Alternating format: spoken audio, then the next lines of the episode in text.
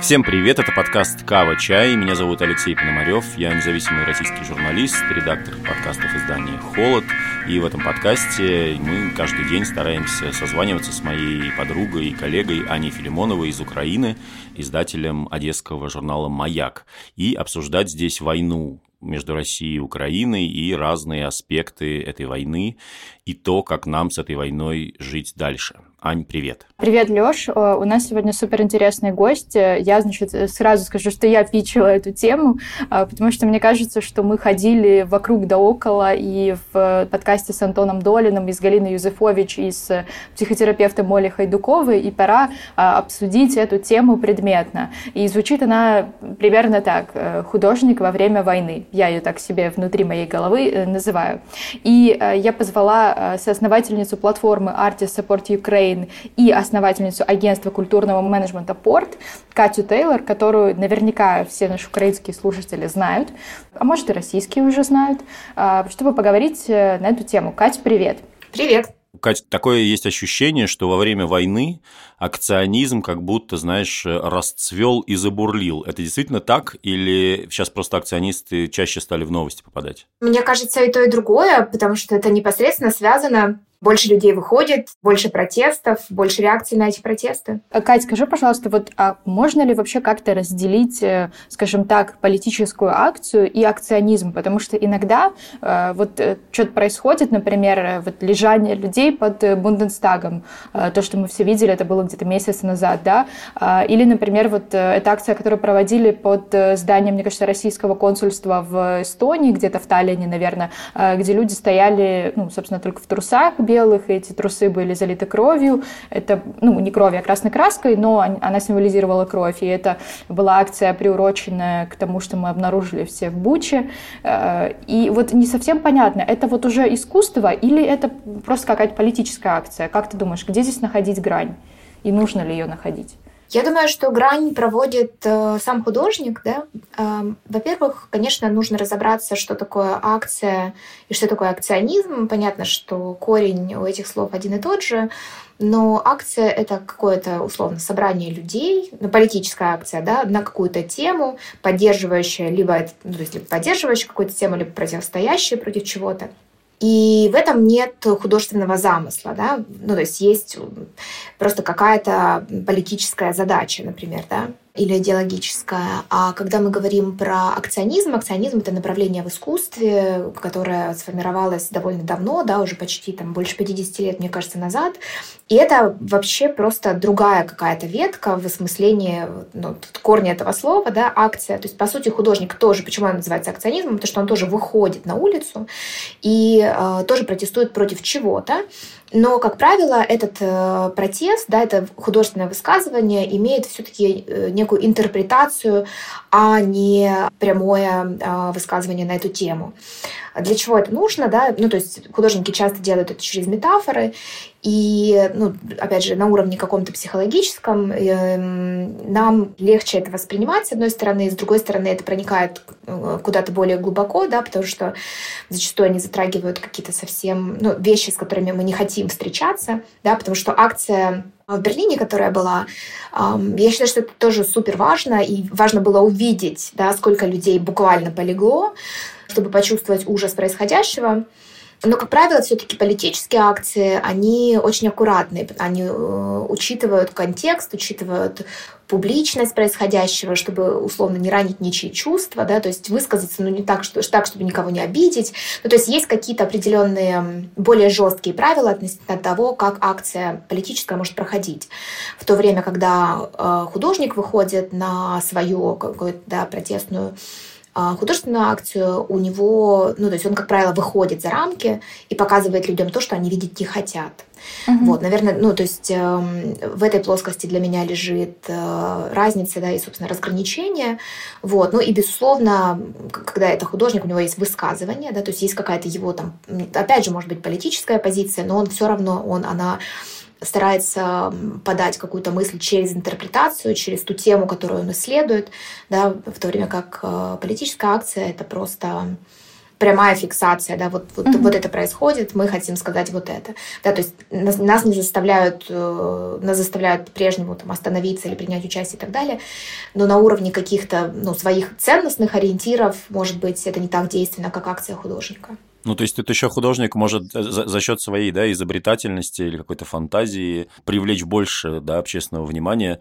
Мы вот вспоминали немножко перед записью подкаста с Аней разные акции, и, конечно, вот а, моя, возможно, любимая акция в истории, по крайней мере, российского акционизма – это хуй в плену у ФСБ, когда группа «Война» нарисовала на, на Литейном мосту, да, да а, Который огромный, поднимался. Огромный хуй, да, да. и он поднимался ровно перед окнами да, здания ФСБ в Питере. Я потом все разы, когда когда я приезжал в Питер после этого, просто проходя по Литейному мосту, как бы каждый раз офигевал от того, насколько крутая это как бы идея, да, и, и насколько это вошло реально в историю, по крайней мере, ну, тех людей, которые в медийном пространстве находятся. Сложно сказать наверняка, потому что, ну, как бы, если у вас приходит на вашу акцию 4000 человек, и каждый из них постит что-то в соцсетях, и, ну, то есть у этого есть определенный резонанс, и художественная акция вообще не всегда э, вызывает такой медийный резонанс, в том числе потому, что любая художественная акция рассчитана все-таки на какой-то определенный осознанный круг людей, да, которые и, и готовы встречаться с этими глубокими смыслами.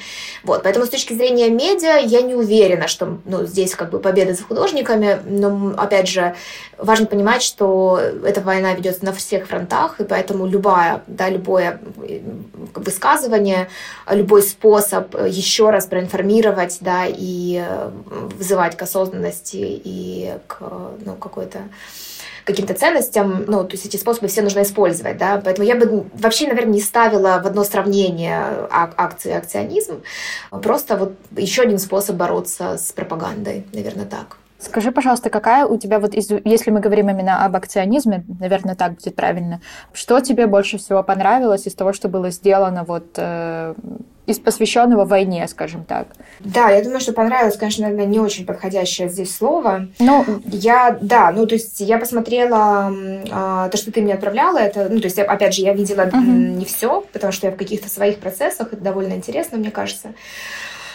Но на самом деле, да, и из последнего меня действительно поразила а, акция, которая, мне кажется, не только в Эстонии прошла, да, под российским mm-hmm. посольством еще где-то. Да, в, я в двух или трех странах одновременно. Вот, это, собственно, акция, да, это mm-hmm. не акционизм. Хотя, возможно, да, там какие-то креативные умы тоже принимали в этом участие, но не факт. Но вот мне кажется, что такое высказывание, да, э, такое вполне в духе, кстати, венского акционизма, когда а, они буквально обливались кровью, вот, чтобы показать ужас происходящего в другом контексте, да, но э, нет э, никакого способа показать людям ужас, да, или ужас того, что э, переживают люди на самом деле в Бородянке, переживали в Бородянке, надеюсь, уже в Бородянке, Буче и так далее, в других городах. Вот, поэтому как вы интерпретируете ужас, да, если он сам, ну, то есть самое ужасное произошло в реальности, да, какое художественное высказывание может это усилить. Вот, разве что на уровне ощущений, потому что на уровне зрительном это сделать невозможно. Более того, здесь важно заметить, что в войне нет ничего нового, да, и в ужасах войны. И ну, то, есть то, что происходит, это повторение истории. Мне на самом деле понравилось вот это, ну, понравилось, опять же, а, я бы отметила скорее... Впечатлило, да. Впечатлило, да, да. А, ржа мясо, мне кажется, это довольно... Ну, то есть это здесь мало, конечно, ну, то есть, очевидно, немного художественной интерпретации, но вполне понятный месседж. Я как раз за то, чтобы... Ну, потому что сейчас важно действовать быстро и важно высказать свою позицию а не работать над какими-то глубокими смыслами, философскими текстами и так далее. А, и в этом смысле, мне кажется, очень важным, что, а, ну вот тоже, да, лучший враг хорошего. То есть, если у тебя есть хорошая идея, mm-hmm. выходи с ней. Вот. И мне вот эта акция, например, ну, то есть достаточно отвратительно, да, и, но она, по крайней мере, может остановить внимание, да, и заставить задуматься, а хочу ли я своих детей отправлять на войну. Я думаю, что, возможно, зрителям, зрителям, слушателям стоит сказать в двух словах о том, что это за акция. Да, э, это, это акция, которая была, которую провели буквально, мне кажется, сразу после того, как началась война. Э, она проходила возле какого-то питерского, я не знаю точно, но точно военкомата, и около пяти женщин, мне кажется, может быть, четыре-пять женщин, они надели противогазы, кокошники, такую э, очень русскую национальную одежду, и они были ну, голые, мне кажется, что была видна грудь, да, точно была видна грудь, и у каждой из них был сверток, который имитировал, как бы, ну, был похож на сверток с ребенком, но вместо ребенка там были э, как бы куски мяса.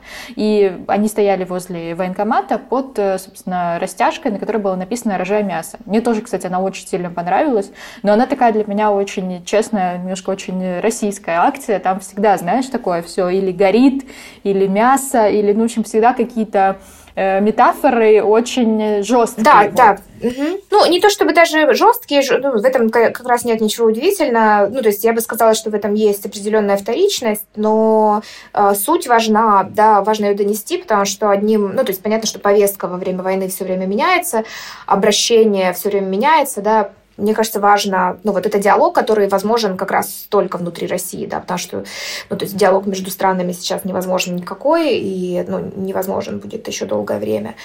Но внутри страны, да, это как раз вот какие-то культурные коды, которые, опять же, россиянам, скорее всего, будут понятны, да, если они не понимают, как, ну, типа, что, что их дети отправляются на войну, и что, ну, война принесет э, разрушение, в том числе в их жизни, да, и вот и, им нужны были какие-то очень прямые, понятные месседжи для этого, и, опять же, сложно сказать, предугадать, какую реакцию это вызвало, потому что любой, опять же, акционизм, он рассчитан на осознанного зрителя, да, но, возможно, что-то вот не, не дает никакая акция, как, в принципе, никакое искусство, ответов на вопросы, не дает, оно, оно эти вопросы задает, да, если вот эти женщины, которые случайно в новостях о ужас, о ужас, попали на эту кошмарную акцию феминисток, да, которые вообще их и так нужно было спалить э, на костре. Mm-hmm. Вот. Но если это вызовет в них какое-то хотя бы сомнение внутреннее, может быть, даже не сразу, да, то, ну, то есть вот так, вот так это и рождается.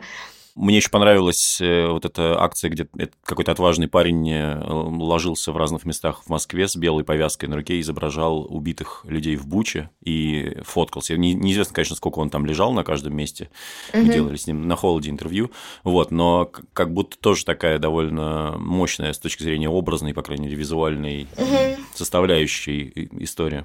Да, да, ну я думаю, опять же, любое, э, любое противодействие, да, смелость, э, которая есть у людей, ну, то есть это важно. Потому что если... Ну, сейчас очень, кстати, интересная вообще происходит дискуссия по поводу того, что, ну, есть ли хорошие русские, условно, да, и можно ли, ну, то есть, потому что каждый раз, когда что-то происходит, то есть мы говорим, что люди должны выходить на протесты, потом они выходят на протесты, украинцы их хейтят, потому что внутри очень много боли, вот, но а, очевидно, что никто эту а, задачу, да, по там, осознанности, да, по пробуждению какому-то не сможет провести, кроме самих э, россиян, вот таких людей, которые выходят на эти акции. Поэтому если они есть, круто. Да? Вопрос, смогут ли они действительно что-то изменить, но я считаю, что ну, вот эта смелость, которая есть внутри э, человека, который в этой системе, да, и, собственно, выходит против этой системы, э, системы это единственный, э, единственное оружие, которое у нас есть внутри этой страны.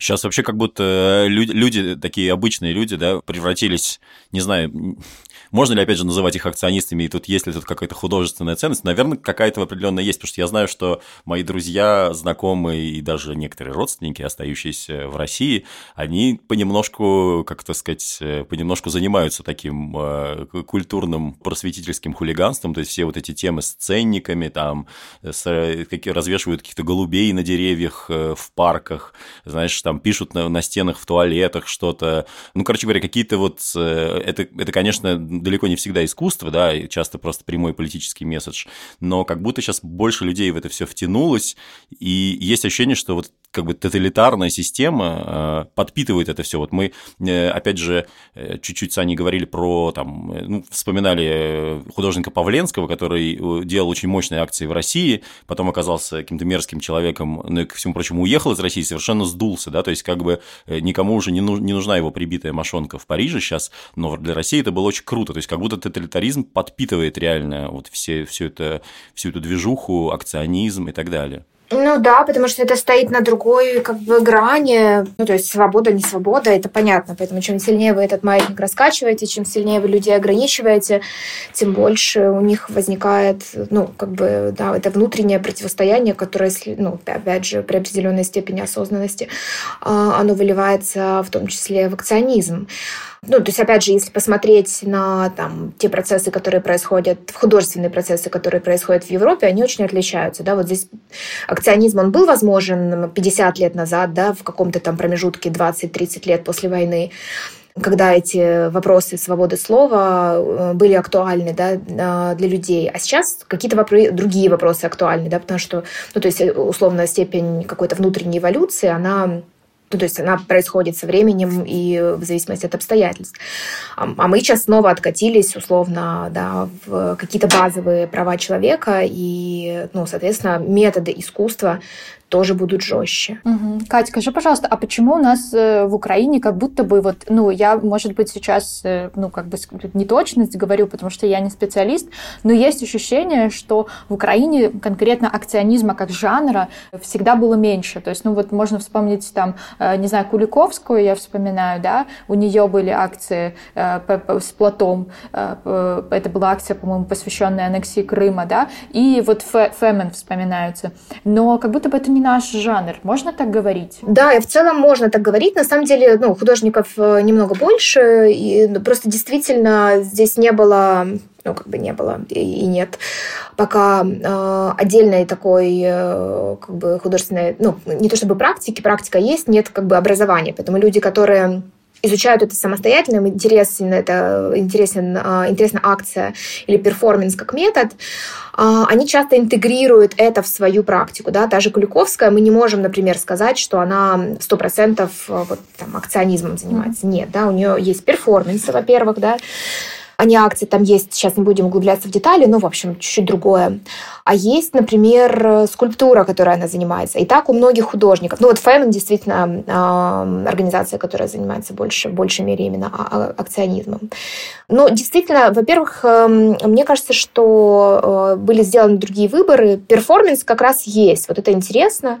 Вот. Но он остается, чем, опять же, отличается, да, ну почему здесь важно это сказать, что ну, перформанс — это художественная какая-то история, часто происходящая внутри, опять же, художественного пространства, в то время, когда акционизм — это... То есть мы выходим в публичное пространство, обращаясь больше к широкому зрителю. И, наверное, в этом смысле художественное сообщество просто более закрытое, которое, ну, опять же, у них внутри происходят процессы, и есть определенный разрыв между широкой публикой и этим сообществом, и мы, mm-hmm. собственно, с этим разрывом все время работаем, да, чтобы каким-то образом это соединить. А с другой стороны, я думаю, что художественные жесты э, действительно имели место в 90-х годах, да, когда ну, было много протестного искусства, когда только зарождалась новая украинская сцена, новая волна и так далее. Вот. И потом постепенно там, это трансформировалось во что-то другое, потому что вопросы, ну, понятно, что у нас тоже есть, были определенные проблемы со свободой слова, но в любом случае это не выделялось так mm-hmm. контрастно, как это до сих пор происходит в России. Вот. Не то, что нам не за что бороться, но есть какие-то другие акценты, которые художники художники выбрали, ну, потому что здесь был какой-то понятный курс, да, потому что, ну, вот вопрос в чистом виде свободы слова, да, тоталитарного режима и какой-то невозможности высказывания, которая, например, была в Советском Союзе, да, это, эта повестка ушла. Да, мне тоже кажется, что как будто бы здесь нет вот этого, знаешь, не, ну, в Украине нет вот этого нерва, когда тебе нужно выбежать, да, там, и зашить себе рот, там, или еще что-то такое сделать, потому что как будто бы ни один музей тебя не пустит, да, то есть ты не сможешь найти э, какого-то пространства. Почему, мне кажется, акционизм очень хорошо работает в России, потому что он же очень еще демок... э, он демократичный метод, да, то есть ты можешь выбежать на площадь, у тебя там есть эти 10-15 минут, минут до того, как тебя там э, повинтят менты, да, и что-то сделать. Но там условная там Третьяковка, да, тебе не даст никакой выставочный зал, чтобы провести перформанс, просто потому что это запрещено. И получается, что это как будто бы в России последняя опция. Угу. А у нас, э, ну, пожалуйста, ну, как бы окей, делай, хорошо, там, хочешь зашить себе рот, зашивай. Ну, то есть, э, блин, твое святое право. Вот, то есть нет вот этих рамок, нет этих тисков, из которых хочется вырваться. То есть у меня всегда было такое ощущение. Катя, скажи, а тогда вот такой вопрос. Все, что я сейчас вижу, вот если опять же возвращаться к акционизму, простите, но похоже, это наша основная тема, все как будто бы происходит вне Украины сейчас. А внутри страны я, ну, как бы тоже вообще ничего не вижу. И мне кажется, что вот по моим ощущениям, что когда ты находишься внутри войны, как будто бы у тебя нет никакого ресурса ее перекричать, да, ну, как бы художнику сложно перекричать войну. То есть она сама по себе настолько громкий и страшный стейтмент, что невозможно ее как бы осмыслять будучи внутри этого процесса. Угу. Просто у нас, я, я сейчас э, коротко еще уточню вопрос, у нас в позапрошлом подкасте была психотерапевт, и, и она вот очень интересно сказала, что мы, наше поколение, вообще не сможем ее осмыслить. То есть, может быть, там, э, наши внуки или наши правнуки, или должно пройти лет 10, и только потом появятся какие-то хорошие работы, какие-то хорошие книжки или какие-то хорошие, какая-то хорошая живопись на эту тему. Согласна ли ты с этим? Ну, я задам встречный вопрос. Вот там дневник Анны Франк, который был написан во время войны. Это, ну, это хорошая книга? Э, ну... Э, Важная, я бы сказал так. Это можно ли назвать это художественным произведением? Вот у меня такой вопрос. Либо это все-таки больше... Ну да, ну хорошо. Э, тогда, например, ну, неважно, да, это свидетельство войны, описанное в тексте. Например, Герника Пабло Пикассо. Это хорошее э, произведение? Ну, он не так был задет. Тебе не кажется, что он все-таки не, так, э, не, такой, не такой сильный участник процесса? Ну как же, его родной город разбомбили в щепки, ровно как разбомбили э, Гастомель. В чем разница? Ни в чем. То же самое. На самом деле, мне кажется, что вообще у художников стоят разные задачи, и я бы их не обобщала. Не обобщала, потому что, когда мы говорим о художественном процессе, это все-таки переработка происходящего через личность художника, да. Поэтому объективация, да, и вот осмысление это через то, что войну нужно перекричать, это вообще хороший вопрос, кто из художников хотел бы вот этим заниматься. Мне кажется, что каждый встречается со своим собственным вызовом, и встречаясь с ним, они уже понимают, что они, ну, то есть невозможно это сделать чисто, ну, Потому что война — это война, да, и э, как бы ты не переосмыслял смерть или не рисовал картинки, это невозможно. И поэтому у каждого стоит какая-то своя внутренняя задача, и она, ну, то есть они все могут отличаться. Кто-то делает это, потому что он не может не делать, да, это единственный способ не сойти с ума, да, находясь внутри, потому что много художников очень осталось. Кто-то занимается, кто занимается музыкой, прям много, много занимается э, музыкой ребят интересных. Э, вот я буквально сейчас собираю для выставки, собственно, на эту тему разные произведения, в том числе саунд-дизайн. И вот есть ребята, которые просто писали музыку послед... до последнего в Мариуполе, пока не разбомбили их аппаратуру, например. Поэтому для кого-то это своя собственная терапия. Кто-то создает эти произведения, продает их с аукционов помогая армии, такие тоже есть. Кто-то фиксирует какие-то свидетельства, внутренние переживания, потому что есть очень много внешних фотографий того, что происходит, но есть еще внутренний процесс у каждого из нас.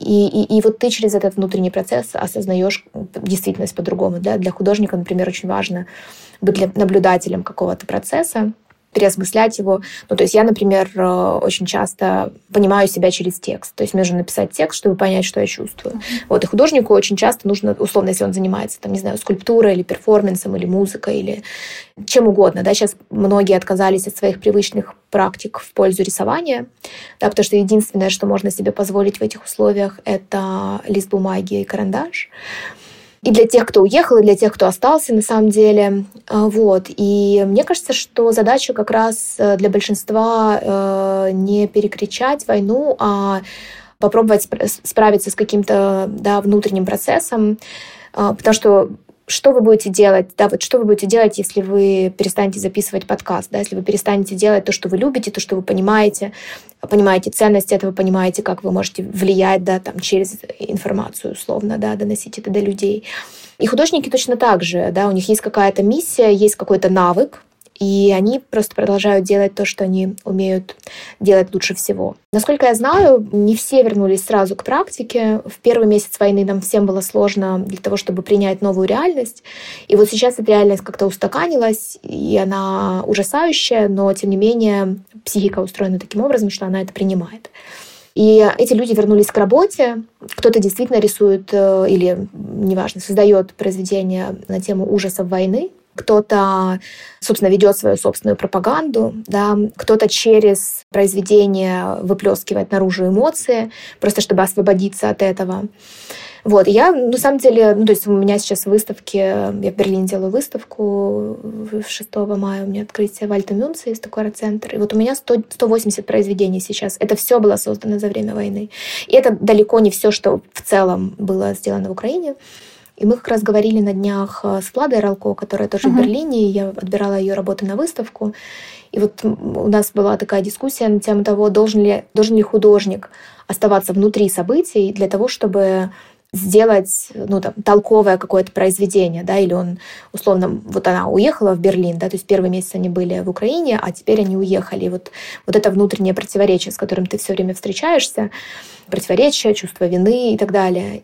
И вот она, как бы, кроме прочего, сказала забавную вещь, что ну, можно быть внутри войны и сделать плохое произведение, да, а можно быть где угодно, да, и сделать какое-то глубокое очень высказывание, да, поэтому художник не обязательно должен быть участником событий. Тут, конечно, вопрос его личного гения, как он понимает, чувствует и как он может интерпретировать происходящее, чтобы у людей оно откликнулось. Вот. Если вы посмотрите на произведение, собственно, Влада Ралко за последний месяц, да, это какое-то бесчисленное количество рисунков, вот здесь снова можно вернуться к вашему вопросу, да, к вопросу психолога, который сказал, что там невозможно будет это осмыслить.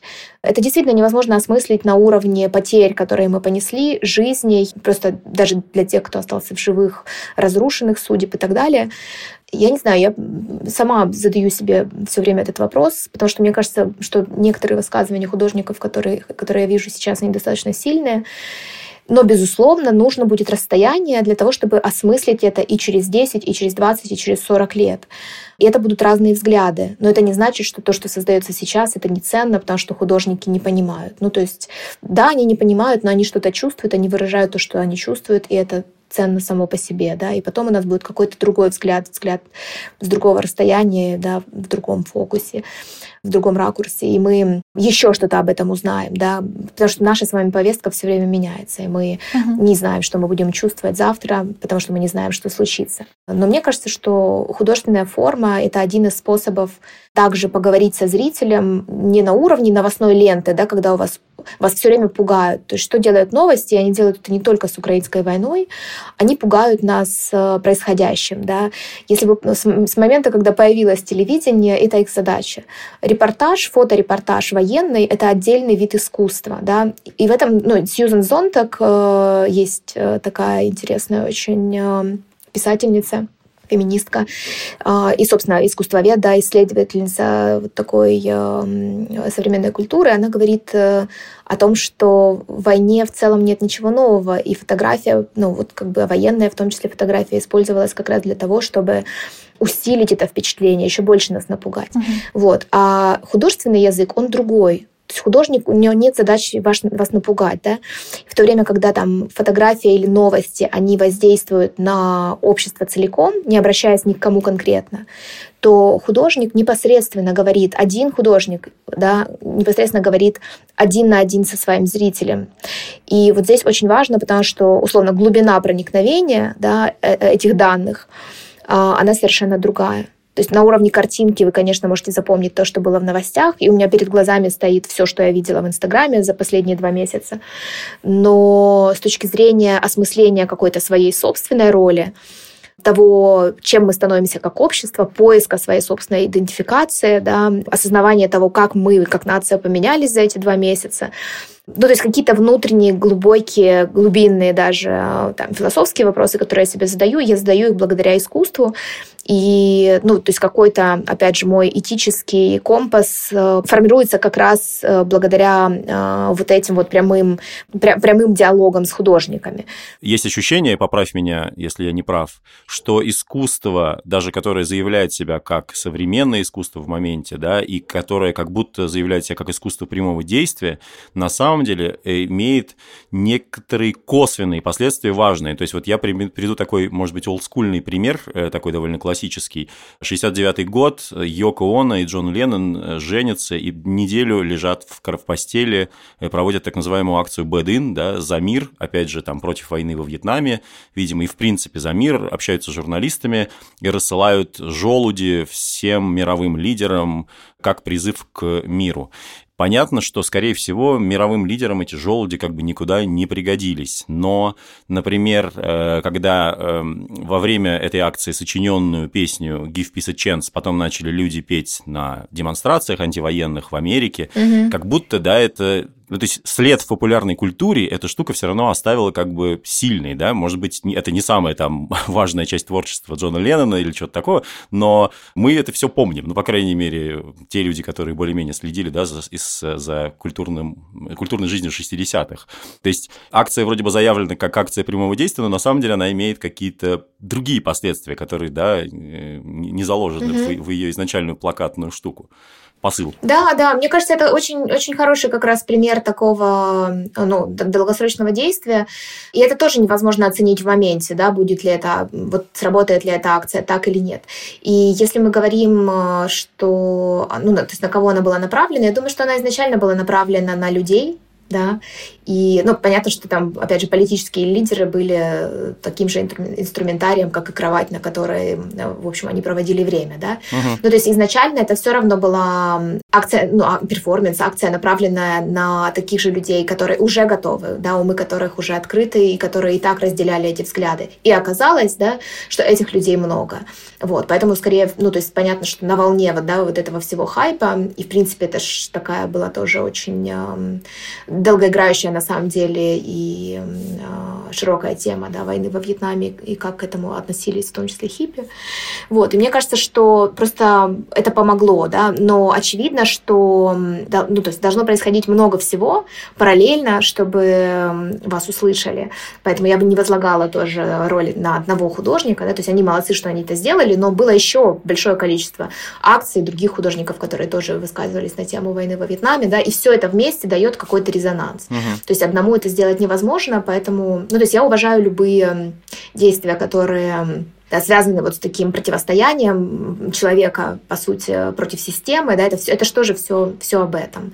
Другой вопрос, да, не всегда у этого есть э, сильное художественное основание, поэтому сложно оценить э, именно это как художественный жест, но как э, просто вот опять же, человек против системы, мне кажется, что это очень круто. Угу. Катя, скажи, пожалуйста, на кого из э, современных украинских художников стоит сейчас, не знаю, подписаться, за кем э, стоит следить? Ну вот ты говорила уже про Владу Ролко, а кто еще? Ну вот мне кажется, что Кукуликовская, по-моему, не, не делает пока ничего, если я не ошибаюсь. Я за ней просто слежу, поэтому она всплыла в этом разговоре, да. Да, Куликовская просто оказалась в очень тяжелом положении, потому что у нее маленький совсем ребенок, ему три месяца, и она уехала на резиденцию одна, ее муж остался в Украине, и поэтому то, что она делала вместе с ним, да, она как бы то есть она что-то делает, но, может быть, результаты мы увидим немного позже. Но вот я упоминала уже Владу Ралко, которая, наверное, мой сейчас самый э, такой интересный э, пример, да, и